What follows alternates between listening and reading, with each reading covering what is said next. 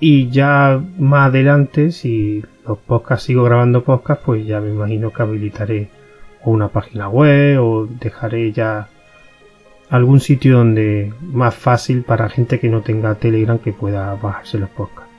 Espero que os haya gustado y un saludo y nos vemos en el próximo podcast.